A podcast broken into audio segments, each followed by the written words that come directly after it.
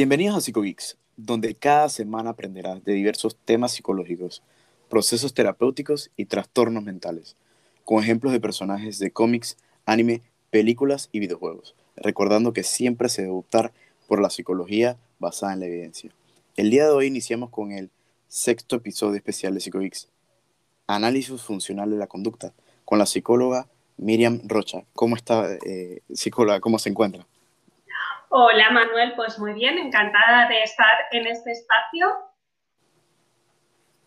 Qué, bueno. Antes de iniciar, nos gustaría que nos hablara un poquito de usted. ¿Cómo empezó su interés en, en lo que es psicología? Bueno, pues yo creo que empezó bastante pronto, empezó siendo una adolescente, pues porque me, me empezó a interesar ¿no? el comportamiento humano, porque hacíamos lo que hacíamos, porque pensábamos lo que pensábamos y fue algo que fui teniendo ¿no? en, mi cabeza como idea pues a formarme más. ¿no? Y ya cuando llegó el momento de pues, elegir carrera universitaria, pues la psicología fue eh, mi, mi, primera opción. Y bueno, pues luego para mi sorpresa me di cuenta de que, porque yo no sabía muy bien qué me iba a encontrar, la verdad es que no sabía muy bien qué, tipo de formación iba a tener, sabía que tenía que ver con el comportamiento, pero no sabía muy bien qué, qué esperar de la carrera, sí sabía que era un tema que me interesaba. Y bueno, pues para mi sorpresa, me fui encontrando que había conocimientos sobre el comportamiento humano mucho más sólidos de lo que yo pensaba ¿no? que existían. ¿no? Había unas bases científicas y había algo en lo que podíamos confiar a la hora de entender y explicar la conducta. Claro, entonces eh, es algo, o sea, nos comenta algo importante porque nos dice que su interés empezó desde de primera instancia, su primera su primera opción fue psicología. No muchos ven esa, la psicología como primera opción. Eso es algo increíble. Por otro lado, entonces, cuando usted se dio cuenta de las bases estas científicas, fue que se interesó por lo que es la psicología basada en la evidencia, o decir como la psicología científica, entonces. Sí, efectivamente. Yo ya desde primero empecé a tener asignaturas en las que sí que se hacía énfasis en la existencia de unos principios de aprendizaje que podrían explicar tanto desde cómo nos emocionamos hasta cómo pensamos y hasta las cosas que hacemos, ¿no? En definitiva, cualquier comportamiento ¿no? que, que podamos realizar en un determinado momento. Y luego, pues tuve la suerte a lo largo de, de la carrera, ¿no? ya en cursos superiores, encontrarme pues a la que ha sido, eh, yo digo que mi principal maestra y la que me ha me ha introducido en, en, la intervención basada en la evidencia y en el análisis funcional, que ha sido María Jesús Troxán, que, bueno, pues mucha gente formada en psicología sabrá quién es y para quien no sepa, pues bueno, ella ha sido eh, mi, mi principal referencia. Una excelente docente también, puedo decir. Desde luego, desde luego. Sí y escribió un libro también bastante interesante, creo que del análisis funcional. Sí, sí, sí, sí. Bueno, yo es que eh, aprendí a realizar análisis funcional gracias a ella y fue lo que me terminó de, de decidir por, por, por, la intervención clínica, ¿no? Por ejemplo, que en psicología sabemos que hay distintas ramas, distintas vertientes, distintos ámbitos de actuación y uno de ellos es el clínico. Y bueno, pues fue a raíz de tener contacto con ella como profesora cuando realmente decidí que ese era el ámbito al que me quería dirigir. Excelente. Para los que nos escuchan y no saben sobre, sobre el análisis funcional, ¿nos podría definir lo del el análisis funcional en la conducta? Pues el análisis funcional de la conducta es la herramienta de la que disponemos los psicólogos para explicar científicamente cualquier comportamiento. Y digo científicamente porque eh, para explicar una conducta vamos a recurrir a unos principios de aprendizaje que han sido demostrados empíricamente, experimentalmente, es decir, existe evidencia científica de que esos principios existen y que por tanto eh, pueden ayudarnos a explicar eh, tanto cómo nos emocionamos ante ciertos estímulos, a cómo eh, realizamos un determinado comportamiento y por qué lo seguimos realizando. ¿no? Podemos explicar en base a esos principios que han sido demostrados empíricamente podemos explicar cualquier comportamiento, desde un comportamiento problemático por el que alguien en algún momento decida ir a terapia, por ejemplo, hasta cualquier comportamiento normalizado del que emitimos los seres humanos en cualquier momento. Claro, bastante, eh, eh, eh, se, puede, se puede optar como, como un nuevo modelo, ¿no? Un nuevo modelo terapéutico también. No sé si tanto un modelo terapéutico, pero sí desde luego una herramienta para explicar la conducta y para basar o en la que basar nuestra intervención, ¿no? Si nosotros, eh, por ejemplo, en el ámbito clínico, eh, que es donde yo trabajo, pero puede aplicarse en cualquier contexto, ¿no? En, en el ámbito educativo, en el ámbito del deporte, o sea, en cualquier contexto donde haya comportamiento, o sea, es decir, en muchos ámbitos eh, donde haya psicólogos que estemos eh, para explicar esos comportamientos y diseñar una intervención, podemos utilizar un análisis funcional para explicar aquellos comportamientos que nos interese conocer, que nos interese explicar de las personas a las que atendemos y diseñar una intervención basada en esa explicación, con lo cual la intervención basada en un análisis funcional va a ser siempre mucho más potente, mucho más rigurosa eh, mucho más eficaz que cualquier otra intervención basada quizá en la intuición, en el sentido común o, bueno, pues en datos que no, que, no se conectan ¿no? unos con otros. Claro.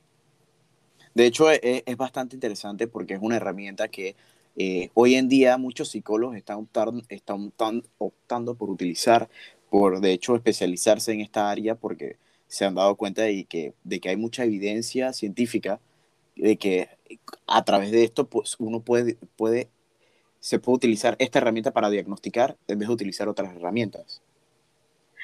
Claro, efectivamente es que eh, has dado ahí, Manuel, eh, yo creo que en un punto clave, porque eh, la diferencia del análisis funcional con respecto a otras herramientas diagnósticas, como pueden ser los diagnósticos basados en, etiquetas, ¿no? al uso de manuales como el DSM o la CIE, ¿no? que, nos permiten eh, emitir un diagnóstico en base a una etiqueta. ¿no? Etiquetamos a la persona diciendo esta persona tiene ansiedad o tiene depresión.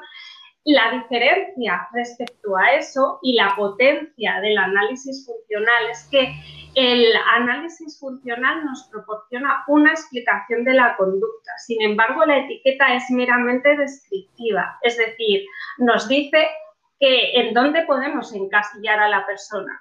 Podemos encasillarla en el diagnóstico de depresión, pero no nos dice nada sobre qué comportamientos realiza la persona que nos permite etiquetarla como que tiene depresión. Y mucho menos nos dice nada de por qué esos comportamientos que podemos etiquetar como depresivos aparecen y se mantienen en esa persona concreta, algo que sí que conseguimos realizando un análisis funcional porque al realizar un análisis funcional vamos a evaluar cada caso concreto, vamos a ver por qué viene una persona a terapia, pongamos por caso, y nos dice, pues mira, es que el médico me ha dicho que tengo depresión. Nosotros lo que vamos a hacer es ir evaluando qué comportamientos realiza la persona y qué comportamientos nos pueden llevar a, a entender o a etiquetar a esa persona como depresiva. Pero no nos vamos a quedar solamente ahí, vamos a ver cómo han surgido esos comportamientos y por qué se mantienen, porque es eso lo que nos va a permitir explicar cómo se ha desarrollado el problema y lo que nos va a permitir diseñar una intervención ajustada a ese caso concreto y para eliminar o modificar esos comportamientos que están llevando a la persona a estar triste, a estar apática y que son los que nos permiten decir que la persona está deprimida. Ok, la verdad que, que, es una herramienta bastante útil. Entonces, para esto, utilizando, utilizando esta herramienta, nosotros podemos, o sea, podemos entender a través de, de explicando el comportamiento de, de, la persona, poder entender por qué, no, no, no entender, sino evitar este tema de las etiquetas a través del DSM5, ¿verdad? Como, como acaba de explicar. Eh, lo que le quería preguntar es, ¿cómo, cómo funciona, vamos a decir, cómo, no, cómo funciona, no, vamos a decir, ¿en qué consiste eh, el abordaje de esta herramienta? ¿Cómo se, utiliza esta, cómo, se, ¿Cómo se utiliza esta herramienta? Vale, pues eh, podemos, vamos a, ir viendo, vamos a ir desgranando cómo aplicar el análisis funcional o cómo abordar una intervención desde las primeras fases eh, cuando la queremos realizar eh, desde el análisis funcional, ¿no? O, realizando el análisis funcional del caso. Entonces, nosotros, eh, para realizar el análisis funcional, necesitamos evaluar el problema por el que la persona viene a terapia, ¿no? si estamos en el contexto clínico. Entonces, lo que vamos a hacer es primero una fase de evaluación en la que vamos a hacer preguntas a esa persona sobre su problema.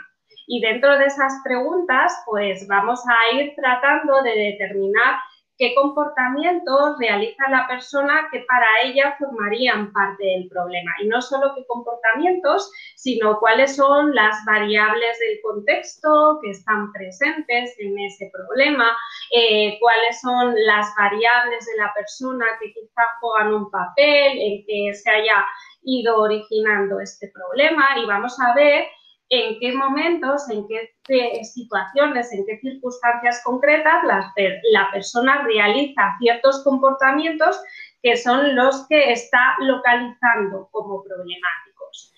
Eh, vamos a ver también qué consecuencias está teniendo para la persona y para el entorno esos comportamientos, porque la conducta se mantiene por algo. Es decir, en general las cosas que hacemos las hacemos porque eh, cumplen una función, porque de alguna forma nos están siendo útiles. Entonces, nosotros como psicólogos tenemos que lograr determinar por qué ciertos comportamientos que están generando malestar a la persona al mismo tiempo se siguen manteniendo, porque alguna función cumplirán. Una vez que nosotros tenemos todos estos datos sobre todas las conductas problemáticas que están siendo presentes, en qué circunstancias se dan, qué consigue la persona con ellas, vamos a realizar el análisis funcional. Vamos a, a realizar esta explicación, porque el análisis funcional es una explicación sobre el problema de la persona.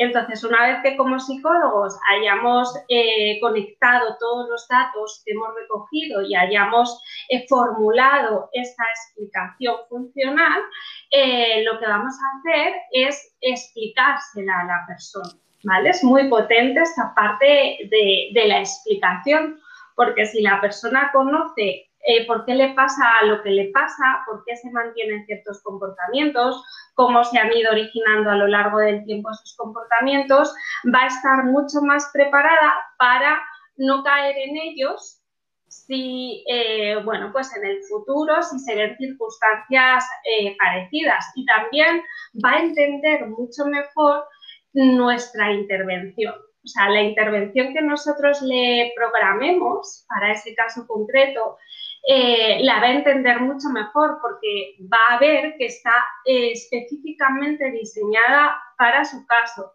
y va a entender que cualquier técnica o procedimiento de intervención o pauta que le demos está justificada en base a ese análisis funcional, en base a esa explicación del que, de la que les, le hemos hecho partícipe a la persona. Una vez que hayamos compartido esa explicación, y perdona que hable tanto, ya, ya acabo, eh, una vez que, hayamos compartido esa explicación, empezaríamos la intervención propiamente dicha. Es decir, ya empezamos a marcarnos unos objetivos en base a ese análisis funcional, que serán unos objetivos también pactados con la persona, o sea, las cosas que la persona quiera cambiar y quiera conseguir de la terapia. Y entonces vamos a ir dándole pautas a la persona, enseñándole diversas técnicas que nos van a permitir modificar los comportamientos eh, problemáticos que hemos detectado. Claro, de hecho es una herramienta bastante, bastante útil, bastante buena, como comentas. Ahora tampoco, eh, no digas que hablas mucho, que de hecho es bastante interesante cómo nos explica sobre el análisis funcional. Eh, por otro lado, se, no, se, se, escucha, se ve que es una herramienta que tiene bastantes ventajas, ventajas en terapia. Desde luego que sí, yo creo que tiene ventajas tanto para el propio clínico como para la persona que recibe la intervención. Y te explico por qué. Creo que tiene ventajas para el clínico porque nos ayuda a guiar la intervención y no dar palos de ciego, porque cuando nosotros hemos analizado exhaustivamente el problema de la persona y hemos llevado a explicarlo en base a los procesos de aprendizaje, en base a procesos de condicionamiento clásico y condicionamiento operante, no quiero incidir mucho más para que la gente legal no se pierda, pero como he dicho, existen unos eh, procesos de aprendizaje que están fundamentados y que nos van a servir para explicar los comportamientos problemáticos que la persona quiere cambiar. Entonces, cuando nosotros explicamos esos problemas en base a estos procesos de aprendizaje, ya como clínicos vamos a saber qué piezas tocar si queremos modificar ese aprendizaje y sustituirlo por otro y generar un aprendizaje de una nueva conducta, de una nueva estrategia de afrontamiento que sea más beneficiosa para la persona. Entonces, eh, para mí como clínica, trabajar desde el análisis funcional me da mucha seguridad eh, y me, ayuda a, trabajar con más honestidad para la persona, porque yo lo que hago, sé que lo hago fundamentado en, en un análisis exhaustivo que he hecho que no me estoy inventando las cosas, ni me estoy sacando estrategias de la manga, ni estoy funcionando en base a mi sentido común o a mi experiencia, sino en base a un conocimiento que está fundamentado. Y creo que también es beneficioso para la persona que recibe la intervención precisamente por, por eso, porque sabe que lo que estamos haciendo en terapia eh, está fundamentado en, un análisis específico de su caso, no ya en una etiqueta diagnóstica que comparten muchísimas personas, sino en base a su caso concreto, con las variables concretas que rodean a esa persona, sus circunstancias, variables de, su propio organismo, de su propia personalidad. O sea, que es una cosa muy completa eh, y muy individualizada. Claro. De hecho, de hecho, comentas algo muy importante, que la parte de las etiquetas. Muchos, muchos países, vamos a decir, psicólogos, algunos psiquiatras que, que estudian la psicoterapia o, se meten en el, mundo también de, de la psicoterapia y, aprenden de, sobre esta herramienta, evitan, evitan el etiquetar y al igual muchos psicólogos tratan de evitar el etiquetar cuando ya han aprendido nuevas herramientas y se están, se están actualizando bastante porque todavía, todavía se ve que es muy común que se etiquete como, bueno, cumples tantos criterios de, del DSM5, tienes depresión. Cumples tantos criterios, tienes ansiedad. Pero antes de etiquetarlo, sería bueno utilizar esta herramienta de análisis funcional para poder explicarle al, al como comentas, explicarle al paciente vamos a decirlo como psicoeducándolo para que él entienda y no se sienta como, como ok, tú tienes depresión porque tienes esto. Sino, además de lo que comentas, siento que es bastante bueno para los que nos escuchan o eh, ya sean psicólogos o, se estén interesando en, el tema. Esta herramienta es bastante, tiene una ventaja muy grande a, a, otras, a otras herramientas que, que utilizamos los psicólogos, ¿no? Sí, desde luego. Eh, has dicho también una cosa muy importante que es, eh, y que yo creo que debemos hacer siempre en terapia, que es explicar el valor de la etiqueta, ¿no? Y explicar el significado de la etiqueta, porque eh, esto hay que aceptarlo. vivimos en una sociedad en la que las etiquetas diagnósticas todavía eh, son una metodología, digamos, de, trabajo muy imperante, eh, sobre todo porque, porque vivimos también en un, en un sistema de salud, ¿no? yo creo que compartido a nivel mundial, eh, que está mm, obviamente dominado por el, por el, el modelo médico, ¿no? Entonces, el modelo médico se ha extrapolado también al ámbito psicológico. Entonces, se están utilizando herramientas propias del modelo médico, como es diagnosticar, a lo que sería el ámbito eh, de actuación psicológica, que debería tener un modelo propiamente psicológico y, por tanto, una herramienta explicativa o una herramienta de diagnóstica propia de nuestro modelo, como es el análisis funcional.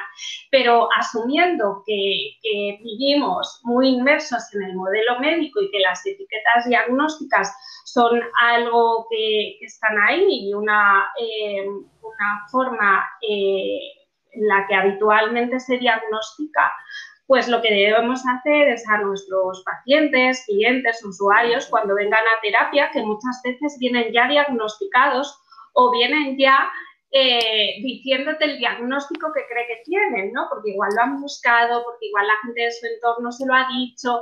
Entonces hay que explicar qué es la etiqueta y, bueno, y, relativizar la importancia que pueda tener, ¿no?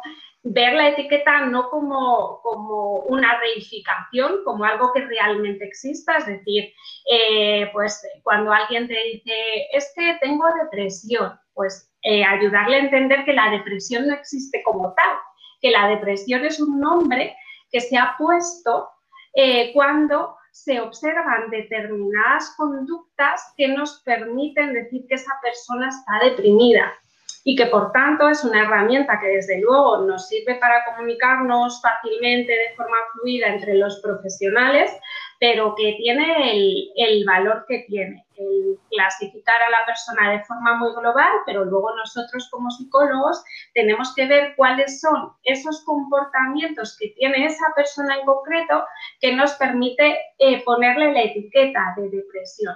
Porque además esos comportamientos pueden ser bastante diferentes a otra persona que comparte esa misma etiqueta, es decir, que también ha sido diagnosticada de depresión, pero que quizá su, problema depresivo es bastante diferente y eso nos lo encontramos en terapia. Y además hay que ayudar a que la persona no se identifique con la etiqueta, no crea que es que ya tiene depresión, que es algo interno, algo inmodificable, eh, porque a veces lleva a, una actitud pasiva frente al problema, a una actitud pasiva o a veces a, caer también en la indefensión, ¿no? en pensar que, tiene depresión y que no puede hacer nada al respecto porque es algo interno y es algo que está dentro de ella. ¿no? O sea que, que las etiquetas diagnósticas pueden tener sus beneficios, que los tienen, pero también tienen muchísimos inconvenientes que hay que paliar, hay que paliar eh, con una buena explicación de lo que es la etiqueta. Claro, claro. Y comentas otra cosa importante, de que hay veces que, que, los pacientes llegan a consulta diciendo tengo depresión porque me lo comentan o porque yo busqué. Hay muchas veces que independientemente que nos sentamos, la gente se siente mal o nosotros nos sentimos mal y tendemos porque estamos, vamos a generalizar, tendemos en buscar en Internet, en Google, el, que es lo que, lo que más, lo que todo el mundo utiliza, para buscar los síntomas que uno tiene. Efectivamente, ahí te doy la razón. Y es que mm, efectivamente la incertidumbre genera mucha ansiedad es, muy intranquilizadora. Entonces, eh, nosotros en general, los humanos, buscamos reducir la, incertidumbre en general, tener las cosas controladas. Y, eso lo podemos extrapolar también a cuando nos pasa algo, ¿no? Cuando estamos teniendo un problema o una dificultad y no sabemos muy bien cuál es la causa, cuál es la explicación, también tratamos de buscar qué nos pasa, ¿no? Y de ponerle nombre. Y en este sentido, esta es una de las funciones que, pueden jugar las etiquetas, ¿no? En parte pueden ser tranquilizadoras porque a veces cuando la persona le pone nombre a lo que le pasa, pues mm, sabe que es algo conocido, sabe que es algo que existe, que los profesionales lo conocemos y que existe una intervención dirigida a eso. Lo que pasa que aquí, de nuevo, habría que aclarar, como tú muy bien has dicho antes, que la etiqueta es simplemente una etiqueta descriptiva y luego em, eh, lograr que la persona no se identifique con esa etiqueta y ni mucho menos que piense que eso, eso que la etiqueta clasifica, por ejemplo, esa depresión, no es algo interno, no es algo que esté ahí, no es algo eh, que no se pueda modificar modificando las conductas que caracterizan esa depresión. Exactamente. No lo hubiera, no lo hubiera escrito de una mejor manera como, como usted la acaba de describir. Por otro lado, quería preguntarle si nos podría explicar o resumir o hacernos una síntesis de si nos podría explicar sobre los condicionamientos.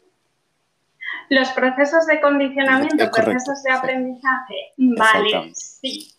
Así, a muy grandes rasgos, que yo, es algo que explico en consulta. Cuando alguien viene a terapia y realizamos la evaluación y le voy a explicar el análisis funcional de su caso, yo de forma ajustada a cada persona, porque siempre hay que dar las explicaciones atendiendo a las características del caso, su edad, eh, su nivel de formación, teniendo en cuenta todas estas características, eh, yo sí que suelo explicar eh, pues los procesos de aprendizaje, ¿no? los procesos que explican nuestro comportamiento, porque creo que de esa manera también se aporta solidez a nuestra explicación y la persona entiende que, sabemos lo que hacemos y que, eh, los cambios que se van a dar también se apoyan en esos principios de aprendizaje.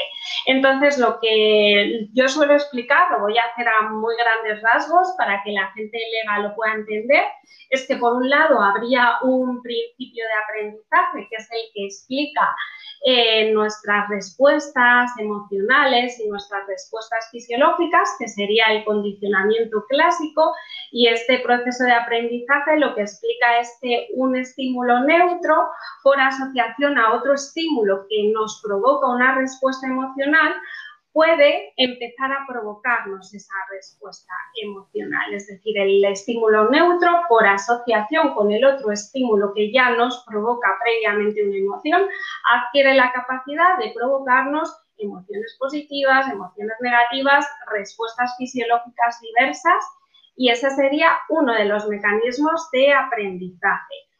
Otro principio de aprendizaje, o el otro principio, mejor dicho, eh, de aprendizaje sería el condicionamiento operante, que es el que explica las conductas que realizamos, digamos, voluntariamente, ¿vale? Aunque esto no, no, esto tendría sus matices, pero bueno, aquellas conductas que nosotros realizamos voluntariamente, porque, bueno, pues eh, las hemos aprendido, ¿no? A realizarlas. Entonces, este eh, principio de aprendizaje eh, pone énfasis en las consecuencias de la conducta. Y lo que vendría a decir es que aquellos comportamientos que tienen consecuencias beneficiosas de alguna forma para nosotros, eh, resultan útiles, resultan satisfactorios, generan algún tipo de consecuencia beneficiosa, tienden a repetirse. Y aquellos comportamientos que reciben consecuencias negativas, que vemos que no son útiles, que no nos llevan a cosas buenas eh, y que nos generan malestar, pues tendemos a dejar de hacerlos. Es decir, como buenos animales adaptativos, vamos eh, aprendiendo a adaptarnos al entorno y a ir eligiendo aquellos comportamientos que de alguna forma nos benefician, nos, eh, nos son útiles. Excelente. La verdad es que esto lo explicó de una manera bastante sencilla. Creo que que todos, todos los que escuchan mi persona logramos entenderlo de una manera bastante sencilla. En conclusión, para, para, en conclusión sobre, sobre el análisis funcional, eh, pienso que es una herramienta de gran utilidad que sirve para, para explicar el comportamiento. Además de eso, yo creo que, que esto eh, funciona también para, para, establecer los objetivos del tratamiento, ¿no? Para cada, para cada sujeto, ¿no? Y de ahí ver que, observar qué técnicas serían las, las adecuadas para, para, para, modificar la conducta de, del paciente. Efectivamente, el, el, análisis funcional nos va a servir para, para guiar esa intervención y para, desde luego, en un primer momento planificar esa, esa intervención, porque nos vamos a marcar unos objetivos. Los objetivos tienen que ser consensuados con la persona. Como psicólogos nunca vamos a imponer a una persona modificar algo que no quiera modificar, trabajar algo que no quiera trabajar, desde luego que no. Pero previamente, durante la evaluación, la persona nos habrá ido contando una serie de comportamientos que le generan malestar y que querría cambiar y nos va a ir contando también o le debemos preguntar. Es una pregunta que, que, siempre realizo en las, si no es en la primera sesión, será en la segunda, pero siempre les pregunto, ¿Qué es lo que querréis conseguir de la terapia? ¿Cuáles serían vuestros objetivos de intervención? ¿Qué cosas os gustaría cambiar? Para tener de inicio una idea de, en palabras de la persona, porque obviamente nos lo, va a decir en su, en su, lenguaje, nos va a decir qué cosas querría cambiar, ¿no? Y eso lo vamos a ir eh, verificando, confirmando con nuestra evaluación, porque seguramente nuestra evaluación, la información que aparezca, vaya dirigida precisamente a esos objetivos, es decir, confirme lo que esa persona está observando, está sintiendo y ve que es necesario cambiar, ¿no? Eh, no obstante, si nosotros evaluando vemos que hay un problema eh, que nosotros identificamos como tal y que la persona quizá no lo ha mencionado, pues lo podemos poner sobre la mesa porque en ocasiones la persona dice, ah, pues mira, sí, sí, ahora que me lo comentas, efectivamente aquí tengo dificultades y les podemos preguntar, ¿y te gustaría cambiarlas? Si la respuesta es sí, podemos incorporar ese objetivo a la intervención. Entonces, básicamente, respondiendo a tu pregunta, nosotros cuando evaluamos vamos a, y vamos realizando ese análisis funcional, vamos a, ver que es necesario eh, intervenir en ciertos objetivos y marcarnos ciertos objetivos de intervención. Entonces, una vez que nos marcamos esos objetivos de intervención, que sabemos que la persona acepta como tales y, los hace suyos, también nosotros vamos a diseñar de qué manera lograr esos objetivos. Entonces vamos a elegir qué técnicas va a ser necesario aplicar, qué procedimientos de intervención, qué pautas le vamos a ir dando y vamos a, ir de alguna forma diseñando nuestra intervención, que luego iremos aplicando a su debido tiempo en el momento que veamos eh, adecuado ir entrenando las distintas técnicas que hayamos previsto. Excelente. La verdad, creo que con toda esta explicación sobre el análisis funcional, pienso desde, mi punto de vista que el análisis funcional es una herramienta que tiene unas ventajas muy grandes, no solamente para poder ayudar a la persona a entender el comportamiento que está, que está teniendo, sino también que genera una flexibilidad psicológica para la intervención. Sí, desde luego, vamos, estoy totalmente de acuerdo porque o sea, eh, yo creo que el, saber explicar funcionalmente las conductas, es decir, el conocer los principios de aprendizaje y obligarnos como clínicos, como terapeutas, como psicólogos, en cualquier ámbito en el que intervengamos, a analizar los comportamientos desde esa perspectiva, es decir, en base a los principios de aprendizaje subyacentes, em, nos, eh, nos permite intervenir prácticamente en cualquier, en cualquier problemática, porque tú vas a, eh, bien sea, por ejemplo, un problema de pareja, un problema de ansiedad, un problema relativo a la infancia, si tú conoces los principios de aprendizaje, cuando la persona te da información sobre la conducta, en qué situaciones se da, qué consecuencias tiene, vamos a poder explicarlos y vamos a poder eh, diseñar una intervención adaptada eh, a, esa conducta, ¿no? Y basada en esos principios de aprendizaje o que nos permita desmontar el aprendizaje subyacente a ese comportamiento que queremos cambiar. Luego, otra cosa es que ya a cada persona, a cada clínico, le guste más trabajar en ciertos problemas eh, con cierta población, en, ciertas problemáticas específicas, pero creo que el conocer eh, los procesos de aprendizaje y conocer la herramienta del análisis funcional nos da una flexibilidad y una versatilidad enorme. Sí, sí, exactamente, correcto. Mejor dicho, no se podría, no se podría decir. Por otro lado, quería preguntarle eh, si tiene algún pequeño caso o alguna experiencia que, que, nos, que nos, quisiera contar eh, utilizando el, el, análisis funcional. Hmm. Uy, pues así a bote pronto eh, no sabría decirte, porque bueno, así casos en consulta no tengo, tengo muchos, y así alguno que, que, que comentar, pues no sé, no sé si, si, quieres preguntarme por alguna temática concreta, por algún tipo de caso concreto. Eh, y yo, yo te, así me orientas mejor y os puedo poner algún ejemplo. Eh, podría ser, no sé si has tenido algún caso de con, algún paciente que presente algún comportamiento, vamos a decirlo, con alguna tipo de fobia o, no, como de ansiedad. No quiero etiquetarlo como ansiedad, pero vamos a decirlo como con palpitaciones o este tipo de, como pequeños ataques de pánico? Pues mira, sí, además que son yo creo que bastante frecuentes en, terapia y muchas veces por distintas causas, porque y, en este ejemplo se observa muy bien cómo ningún caso es único, ¿no? Y todos los casos hay que explicarlo en base a las circunstancias y variables de cada, de cada persona. Eh, por ejemplo, eh, un caso que venga con esta problemática, ¿no? transmitiéndote que tiene a veces palpitaciones o que en ocasiones se activa mucho y puede llegar incluso a tener eh, ataques de ansiedad y la persona no entiende por qué.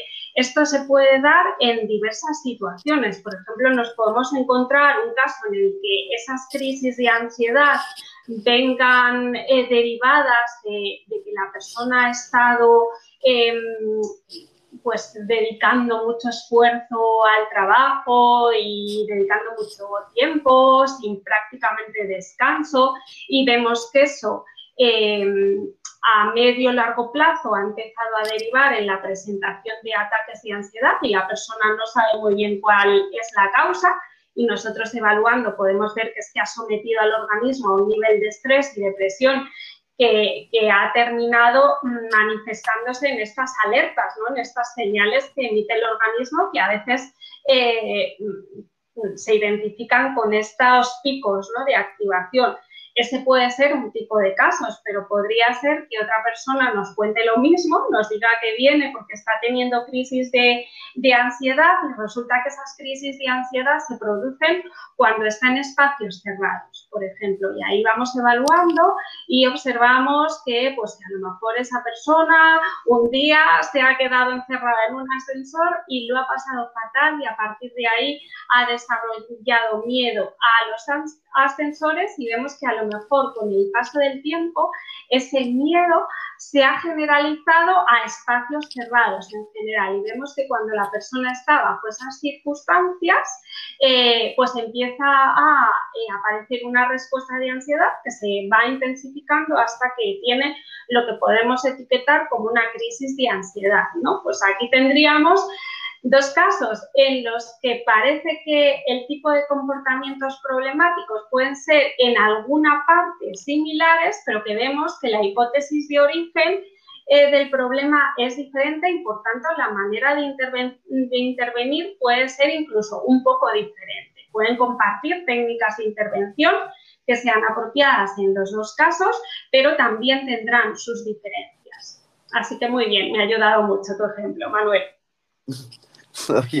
la verdad no, gracias por, por explicarnos de esta manera cómo, cómo se abordaría para que muchos de nosotros podríamos, podamos entender y la verdad creo que entendimos bastante. Por otro lado, ¿nos podrías eh, contar eh, qué, qué, pacientes ven en consulta? ¿Qué tipo de pacientes ven en consulta? ¿Haces tele, tele, teleterapia o presencial? Sí, pues hago tanto terapia presencial como eh, terapia online, ¿no? que además ahora pues, eh, ha tenido tanto auge precisamente por las circunstancias que, hemos vivido y que todavía estamos viviendo. Eh, y yo trabajo en una clínica que se, llama ITEMA y tenemos esas dos modalidades de, intervención, por supuesto. Y en cuanto al tipo de casos que trabajo, pues precisamente eh, por lo que te comentaba antes, de que trabajar desde el análisis funcional te permite mucha versatilidad, pues yo trato mm, prácticamente todo tipo de, problemáticas, porque creo que también es una manera de, pues, de enriquecerte, de, no saturarte también siempre de los mismos casos y que, se puede terminar convirtiendo en algo como más pesado más, más cargante. Entonces, bueno, pues me gusta intervenir eh, distintos tipos de problemáticas, ¿no? Y creo que eso también enriquece, te enriquece como clínico, eh, enriquece tus habilidades y, creo que nos ayuda a cansarnos menos. Pero obviamente respeto cuando ciertos profesionales se enfocan en un tema, ¿no? Y se especializan eh, en, en, ese, en ese tema porque quizá es más de, de su agrado.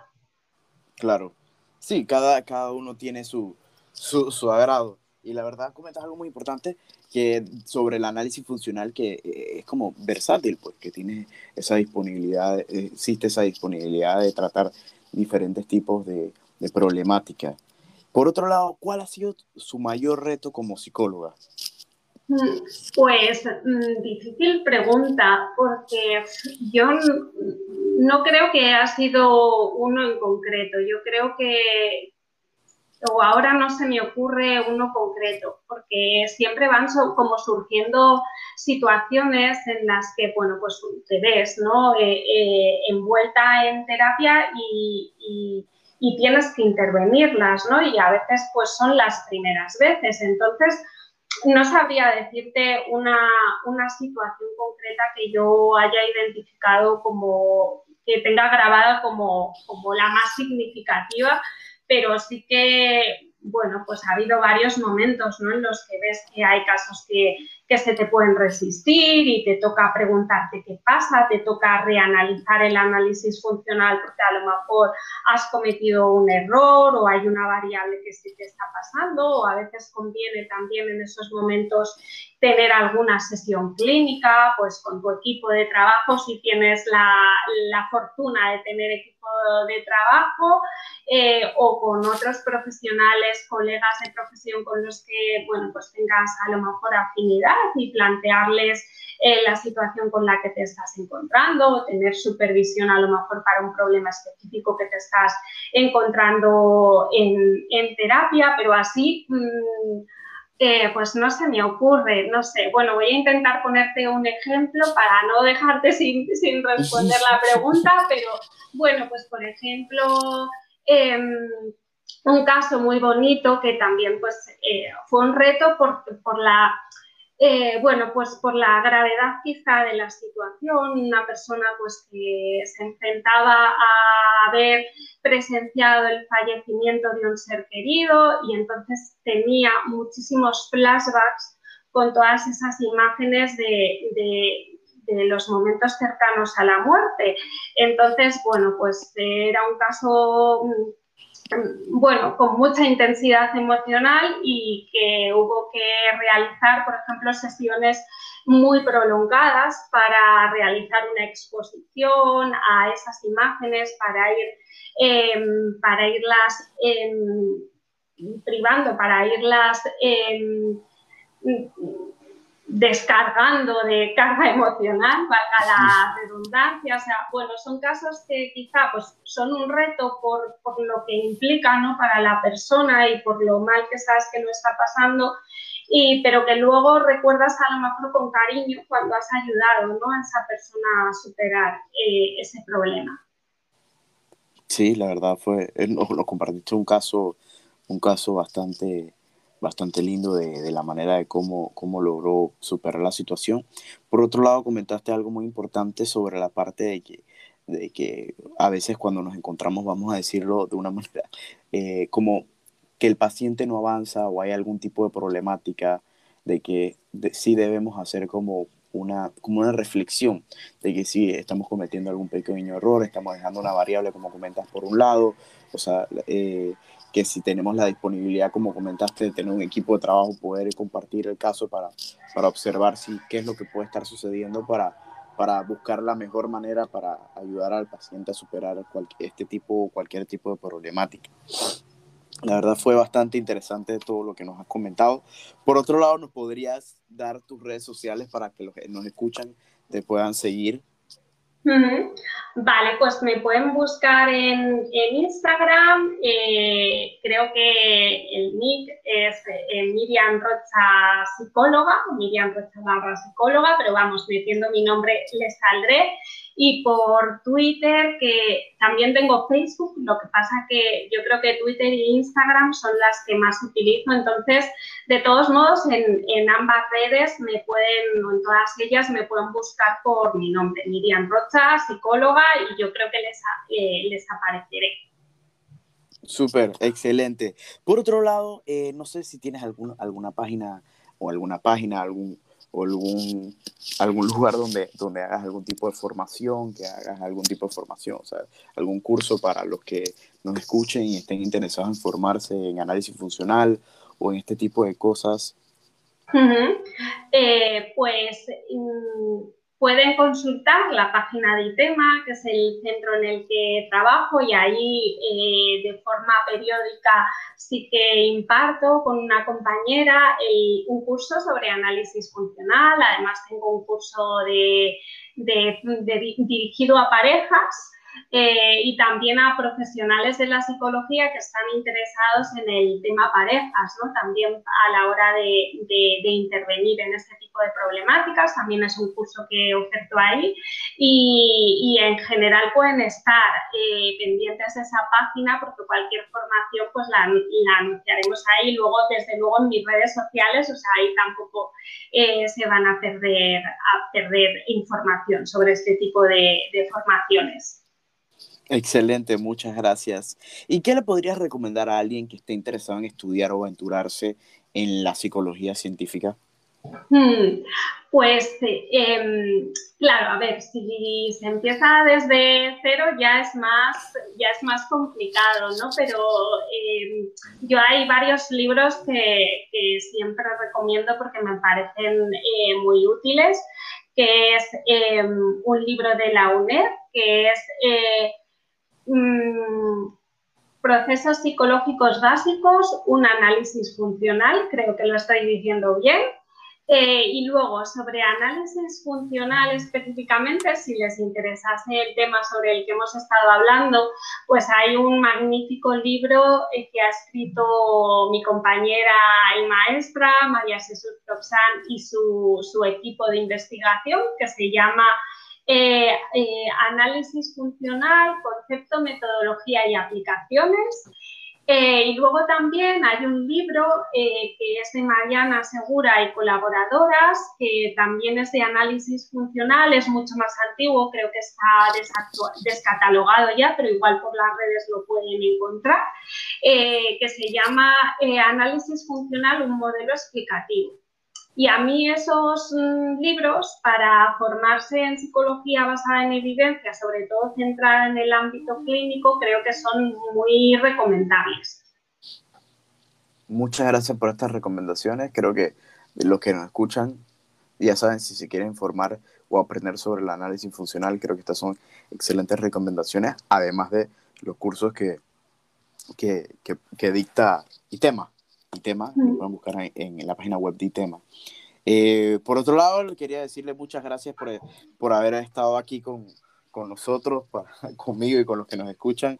Así que muchas gracias nuevamente por, por estar aquí. Muchas gracias a ti, Manuel, que también eh, me preguntabas por dónde formarse la gente, pero yo creo que, espacios como este, todos los que hacéis divulgación en redes desde una perspectiva científica, yo creo que sois de, máxima ayuda. O sea, que gracias a ti por invitarme y por crear este espacio. Muchas gracias, la verdad que esos comentarios nos, nos generan emoción y, y, ganas de seguir trabajando en esto. Muchas gracias nuevamente por esto y eh, ojalá más adelante podríamos poderla, poderla invitar y tener algún otro invitado y poder compartir algún otro tema. Será un placer. Muchas gracias nuevamente y esto fue PsicoVix.